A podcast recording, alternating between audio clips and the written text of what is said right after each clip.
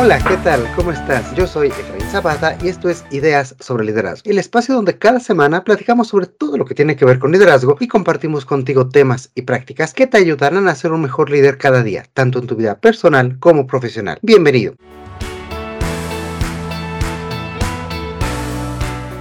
Y el día de hoy continuamos con la charla sobre mujeres y liderazgo, toda esta evolución que ha tenido en el ámbito laboral. Y para ello tengo el gran gusto de saludar nuevamente a nuestras amigas Damaris Insunza y Luz María Castillo. ¿Qué tal? ¿Cómo están? Muy bien, Efraín, muchas gracias. Muchísimas gracias por la invitación. Muchísimas gracias a ustedes por estar aquí con nosotros. Y es un gusto tenerlas nuevamente y conocer sus impresiones, su opinión sobre el liderazgo femenino, que era un tema que ya nos sabrías al final de la charla anterior, el liderazgo femenino, cómo ha ido evolucionando y qué es lo que tenemos que hacer para poderlo sustentar, para poderlo mantener. Y para ir arrancando esta, esta charla, me gustaría preguntarles qué prácticas innovadoras o diferentes ustedes han visto que las empresas están llevando a cabo para impulsar justamente el liderazgo de las mujeres. Como mencionaba Luz eh, en, en, el episodio anterior, los países nórdicos ya va en aumento, ya van un poco más evolucionados. Mi empresa, en la que actualmente la, laboro, es sueca. Entonces, por ejemplo, ya viene un KPI tenemos que desarrollar a mujeres, contratar mujeres que estén en posiciones de liderazgo, no solamente aumentar el headcount de mujeres, sino desarrollarlas para que lleguen a estar en posiciones de, de liderazgo, ¿no? ¿Qué es lo que hacemos? Pues les damos proyectos, capacitación, desarrollo, entrenamiento. Eso es lo que se está haciendo acá. En los últimos 30 años he visto cambios increíbles, pero en estos últimos cinco años he visto que se ha acelerado esos cambios. Desde reformas en la ley, en donde ya se prohíbe, por ejemplo, en los, cuando tú posteas una vacante, eh, ya es contra la ley si tú colocas quiero que sea mujer o hombre, que sea casado o soltero, que tenga entre 20 y 35 años, eso ya es contra la ley. Entonces, eh, la ley está impulsando la inclusión, las diferencias, ya se está centrando en que las personas sean contratadas por sus competencias, independientemente de su género, de su edad, de su estado civil. Y eso es sumamente importante porque ya está creando el precedente y el escenario a nivel nacional, a México nos está posicionando como un país de libertades y de inclusión. Entonces, ese es un gran avance de México, que tengamos ya esos lineamientos en donde permitan que cualquier persona que tenga la competencia para esa posición pueda solicitarla y le den la oportunidad de ocupar ese puesto. Creo que ese es un gran paso a nivel país, el que, y tenemos nosotros el que estamos en el ámbito de recursos humanos, permear y difundir esto, que lo importante es la competencia, que ya por ley no podemos hacer juzgar o eh, ya descartar a personal por esas características. Entonces, para mí creo que eso es algo muy importante que puede apoyar el liderazgo de las mujeres porque ya tienen la oportunidad de integrarse al mercado laboral por sus competencias, independientemente de sus características.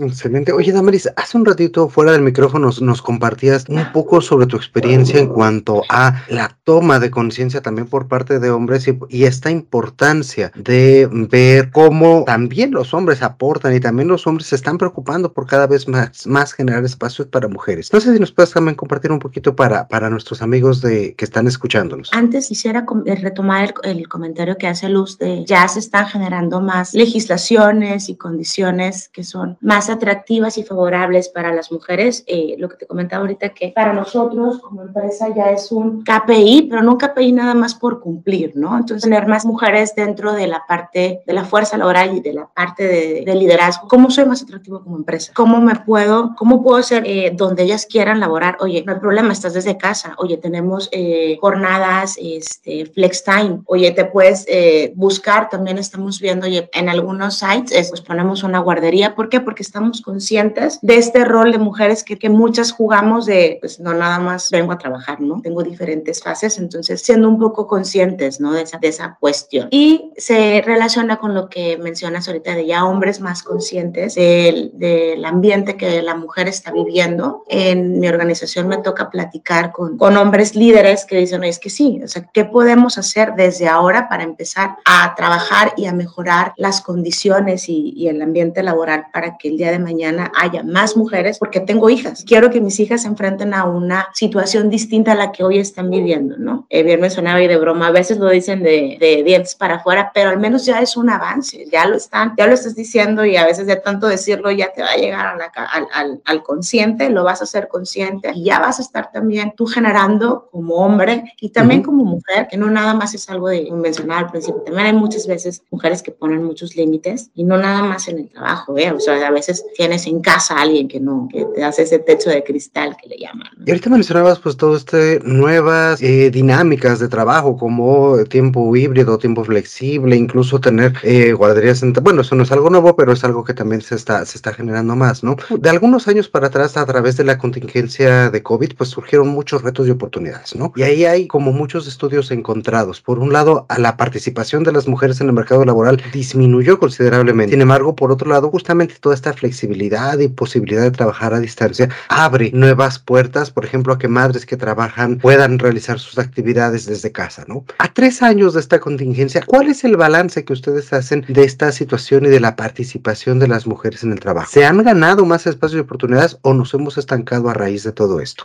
No sé tú qué opinas, Luz. A partir de la pandemia, como bien indicas, los indicadores mencionan que se perdieron empleo y las más afectadas fueron las mujeres. Ahora, en este último año, la pandemia detonó otros factores. ¿Qué detonó? Detonó el, el lo que le llaman eh, nearshoring. Están eh, decidiendo las empresas moverse de Asia hacia América. Ahorita eh, la estrategia de Norteamérica es mover sus proveedores a México y todo Centroamérica, Guatemala, El Salvador, Honduras, este, Costa Rica. Entonces esto nos está dando la oportunidad de abrir más posiciones y en esas posiciones vamos a tener muchas mujeres. Esto nos va a ayudar a que se abra el mercado laboral, vamos a tener muchas vacantes. Aquí ya en el norte ya las estamos teniendo, en Nuevo León. Se están abriendo muchas plantas en la parte de Apodaca, de Ciénega de Flores, de Salinas Victoria. Y ahí va a haber mucho trabajo para todas aquellas compañeras, todas aquellas mujeres profesionistas que quieran integrarse al mercado laboral. Entonces, eh, veo un panorama muy alentador, muy positivo para el eh, liderazgo, la toma de decisiones de mujeres en la industria. De aquí a 5 a 10 años vamos a tener un fenómeno muy importante de crecimiento industrial y vamos a tener muchas mujeres en eh, posiciones de, de mando. Bien, Luz, ¿tú qué opinas, Damaris? ¿Qué has visto tú? Tenemos un panorama más favorable, pero algo que decimos en, en la organización en la que estoy actualmente es, entre más puesto tienes, más liderazgo, más responsabilidad tienes, ¿no? Claro. Entonces creo que a nosotros como líderes, en, en, en la posición que tengas, también tenemos esa responsabilidad de seguir generando espacios para que más mujeres estén desarrollando como líderes también, ¿no? no nada más como fuerza laboral, sino impulsar esa parte y desarrollarlas también abrir ese camino, ¿no? Que en una lucha constante, pero no me gusta verlo como una lucha, algo negativo, sino algo, un trabajo y un esfuerzo constante, ¿no? De estar demostrando que se puede.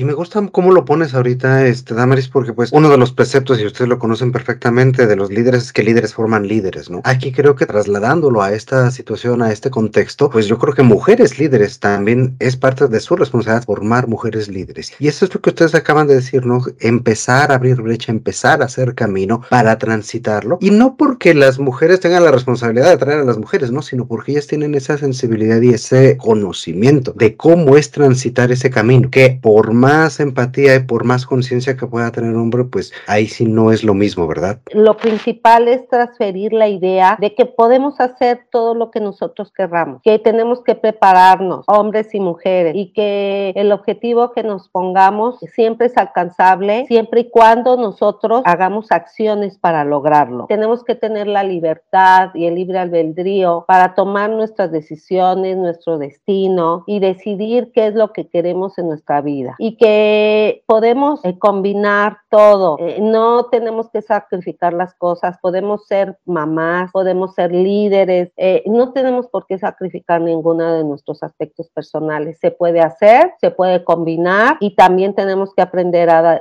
dar límites y decir, como bien dijo Damaris, eh, ahora ya hay nuevos esquemas y ya también afortunadamente se han roto muchos paradigmas en donde te tenías que quedar 10, 12 horas en el trabajo para que te pensaran que trabajaras. No, este, ya eso ya se quedó, ya, ya se está venciendo eso. Lo importante son los resultados, los indicadores, las competencias, el conocimiento, el logro. Entonces, eh, hay, que, hay que trabajar en eso, en crear culturas sanas de trabajo, en crear personas que tengan eh, esa motivación para hacerlo y, y estar fomentando esos ambientes de trabajo, ambientes de trabajo que desarrollen y que satisfagan y que creen compromiso en las personas. Y para esta situación, Luz, por ejemplo, tú como líder, ¿cuáles son dos, tres acciones muy específicas que tú haces con tu equipo para eh, fomentar esta, esta inclusión y romper los sesgos de género? Una de las prácticas que yo tengo es capacitar. Creo que eso es vital, que nosotros trascendamos desarrollando al equipo, no ser egoístas con el conocimiento. El conocimiento es universal, entonces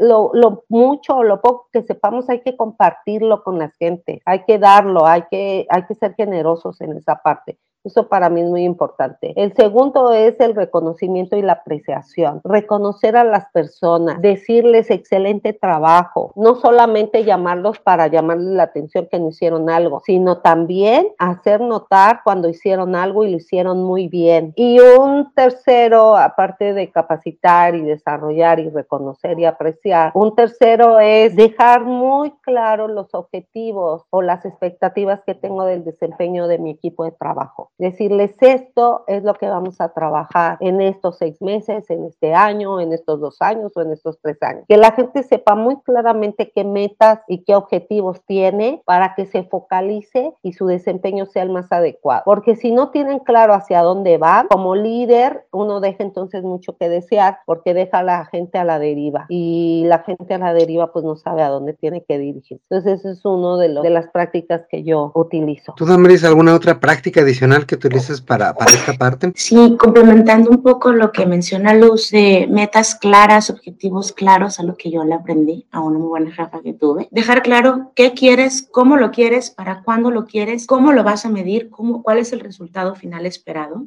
y darle esa libertad a la persona o así decirlo y ese soporte. Eso es lo que espero. Aviéntate. Si algo sale no como lo esperábamos, repórtalo y tienes mi soporte como líder. Yo doy la cara como equipo, vamos por delante, pero siempre enfocado a esta parte. Algo que a mí me gusta hacer y, lo disfruto mucho, sobre todo cuando me encuentro con generaciones más de atrás mías, es esa parte de hablar de personas, no de mujeres, no de hombres. Me queda claro que como género, hombre y mujer, tenemos capacidades físicas diferentes, por supuesto. Tal vez tú puedes levantar más peso que yo, ok, pero hay formas, ¿no? Como si, como si llegar y que no sea tan limitante. Y algo que también mencionaba Luz es el reconocimiento de las personas, ¿no? O sea, lo hiciste bien, ok, no salió el resultado como se esperaba, también ese reconocimiento y ese apoyo de ver que cómo podemos darle la vuelta, en qué puedo ayudarte, cómo podemos mejorar esta parte. Y algo que he escuchado mucho en diferentes aspectos, pero que también es importante, el de que no, si algo me duele a mí, si algo yo no lo veo correcto, no te voy a hacer menos importante. A ver, déjame te escucho. Déjame escucho esa parte de, a ver tú cómo lo estás tomando, cómo te está afectando y tal vez es algo del entorno o algo también de mi comportamiento como líder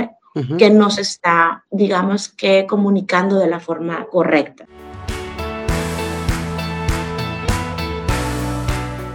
Y volvemos al tema de la conciencia, ¿no? Ayudar a las personas a lograr esta conciencia alrededor de todos estos temas, sean hombres, sean mujeres, retar estos paradigmas para poder transitar a nuevas formas de ver las cosas, ¿no?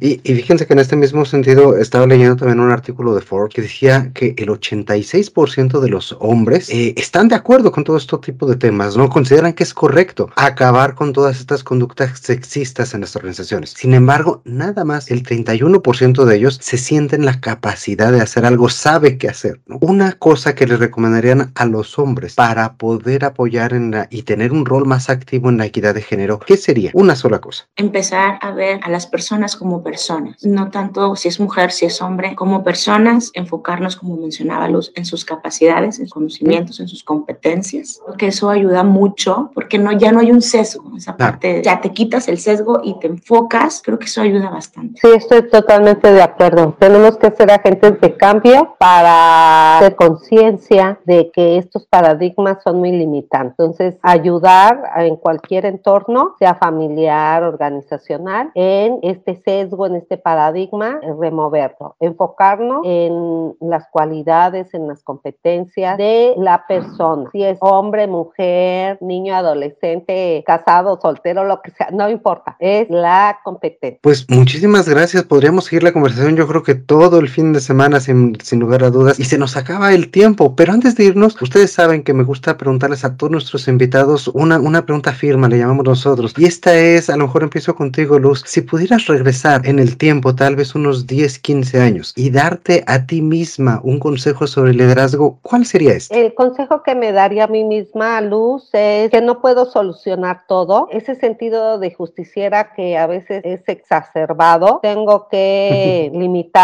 que no puedo solucionar eh, ni ser, eh, pues como bien dice el dicho, monedita de oro y caerle bien a todos. Tengo que eh, ser más resiliente y continuar, eso sí sería, eh, me diría a mí misma, continúa con esa perseverancia, con esa tenacidad respecto a tus ideales, no renunciar a, a mis valores, a mi ética profesional, independientemente de la posición o el sueldo. Ese sería mi consejo, continuar en eso y acotar eh, la parte de, del sentido de justiciera, que, que a veces no me, me ayudó en mucho. Damaris, ¿tú qué te recomendarías a ti misma hace, a ti te la cambio, hace 5 o 10 años? Primero que nada, confía, cree en ti, cree en tus habilidades. Creo que es algo que a mí me ha limitado el dudar de lo que puede uno como persona llegar, ¿no? Primero que nada es confía, cree, sí vas a poder. Sé muy inteligente y identifica qué es lo que puedes mejorar o complementar en ti. Haz esas alianzas para, digamos, ser un líder, pero con equipo. Que uno solo puede, por supuesto, pero si tienes más manos que quieran ayudarte y que se quieran sumar a la causa, la que sea, el resultado va a ser mejor y mayor.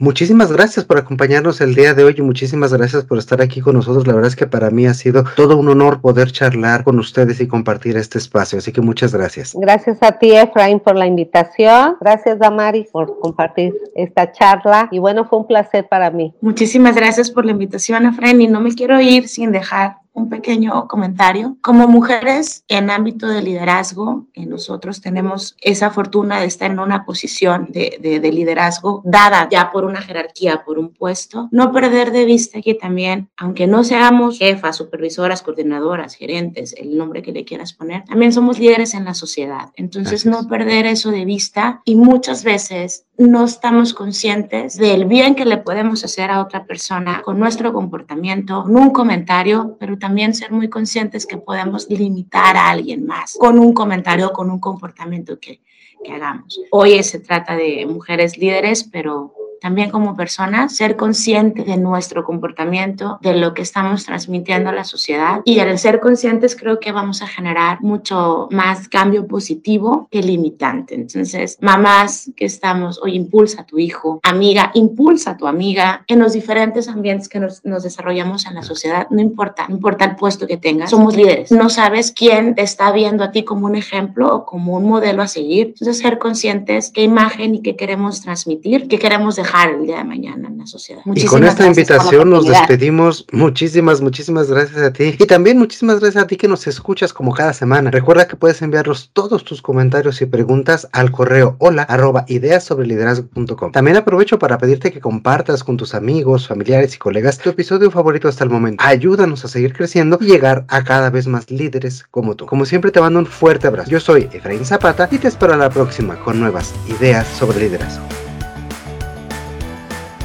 El contenido de este podcast es original de Ideas sobre Liderazgo. La conducción y coordinación general están a cargo de Efraín Zapata. Agradecemos la participación en este episodio de María de la Luz Castillo y Damaris Insmusa. La producción es realizada por Edgardo Bustamante.